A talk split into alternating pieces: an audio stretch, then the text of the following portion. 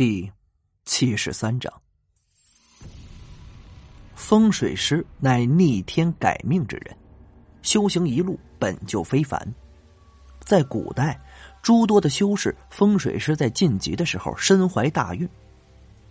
每一次晋级，往往伴随着天地异样。这样的人啊，并不是没有，这诸多古籍中均有记载。眼前突兀的出现的这一幕，绝对是理想所引动的。虽然天空黑云压顶，但却没有天地雷劫的威压。那么，只有一个解释：这是天地异象。饶是天玄道人如此精深的修为，也不由得有些震惊。同时呢，他在风水一途浸淫到现在，也未曾见过这种异象，是福是祸，他心中。这也拿不准，一切都要看茅草屋中这孩子的造化了。毕竟，对于风水师来说，讲究的是一个象形吉利。黑色本就代表着阴煞不吉利，此刻眼前的一幕，层层黑云聚拢，显然福祸不是那么容易判断。老家伙，看见这种奇怪的事儿。我怎么会有一种李想那臭小子要走狗屎运的感觉？啊震惊过后，矮子张把他心中的感觉说了出来。然而啊，天玄道人却只说了四个字静观其变。”此时此刻，茅草屋中的李想再次盘腿坐在了蒲团之上。现在的他不仅是满头大汗，就连上身的衣服都已经湿透了，这如同淋了一场大雨。成功进入关灵后期之后，他体内的灵力突然不受控制的出现了异常，连带着那个黑色罗盘也不再受自己的控制。此时的黑灵罗盘正悬停在李想面前，高速旋转着，墨黑的底色再次被七色所代替。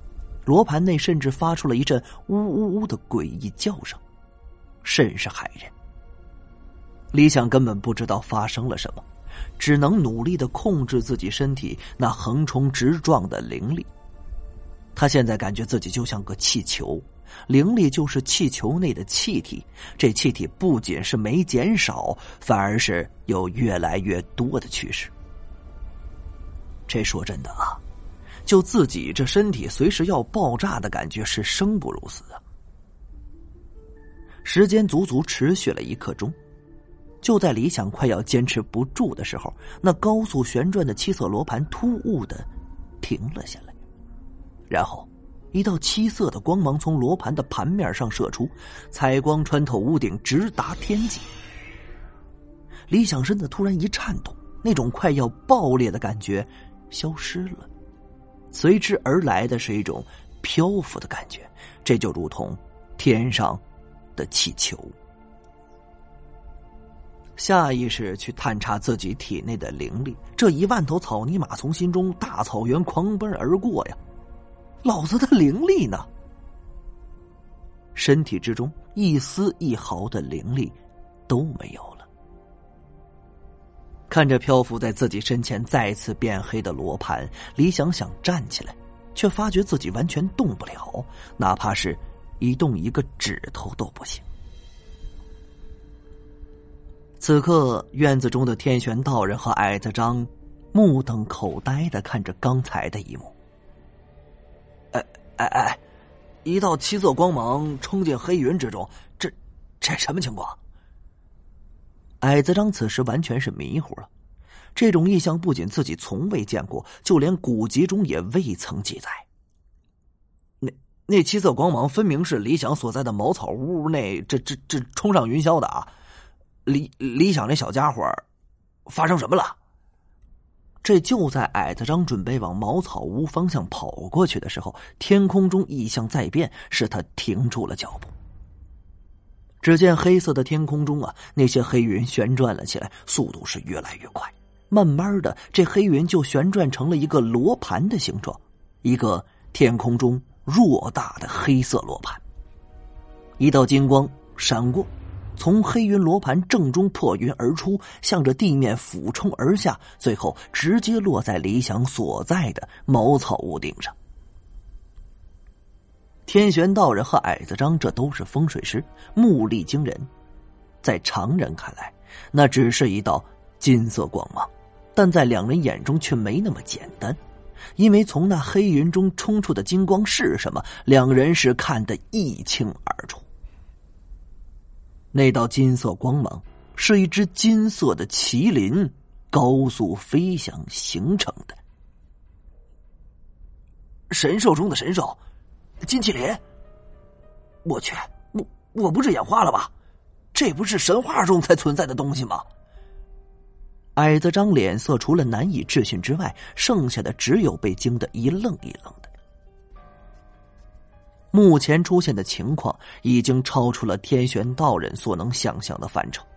他望着那茅草屋的方向，陷入沉思之中，就连身边矮子张的怪叫，这都充耳不闻。金光冲下来之后，在李想看来。只是一道金色的光芒从屋顶冲进了罗盘之内，罗盘之内再次传来几声怪异的吼叫，声如洪钟般刺激着他的耳膜，震慑着他的心神。怪叫之后，罗盘自行立了起来，以盘面对准李想的脸部，一道金光从罗盘正中激射而出，瞬间一分为二。直接射进了李想还来不及闭上的双目之中。李想的双眼啊，这只觉得是一阵刺痛。睁开眼之后，左右瞳孔中同时闪过一道如闪电般的金光。当然了，这没镜子呀，他是看不见的。一种充沛的感觉填满了四肢百骸，随后啊，是一种极为舒畅的感觉。这感觉。用一个不太贴切的比喻来描述的话，那比那个来了一发还爽个千百倍。全身的每一个细胞啊，飘飘欲仙。再次感受自身灵力，李想也是醉了。通灵前期，这竟然到通灵前期了。这一次性不仅是升级呀，这还是越级，这绝对是一件极为变态的事看着自己手中慢慢变小的黑色罗盘，他知道这一切都是拜这个东西所赐，真是恨不得这亲上几口才能表达自己此刻的心情。原来这就是通灵境界。哎呀，这果然不是关灵境界所能比拟的呀！大院之中，矮子张这时才将目光从天空收了回来。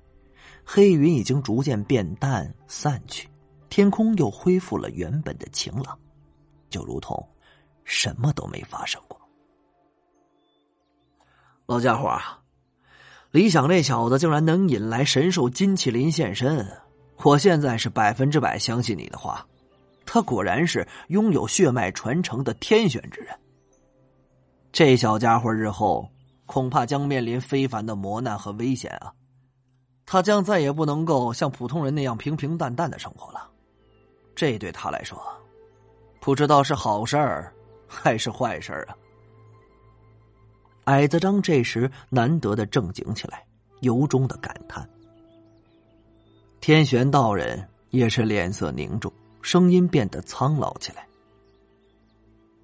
路已经做出了选择，或许以后我们所能做的。只是在关键时刻为他指引方向，希望他能承担起这副重任。不然，这神州危矣啊！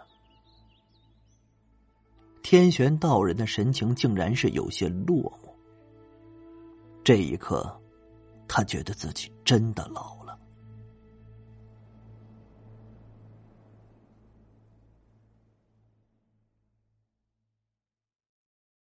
感谢您的收听，去运用商店下载 Patreon 运用城市，在首页搜索海量有声书，或点击下方链接听更多小说等内容。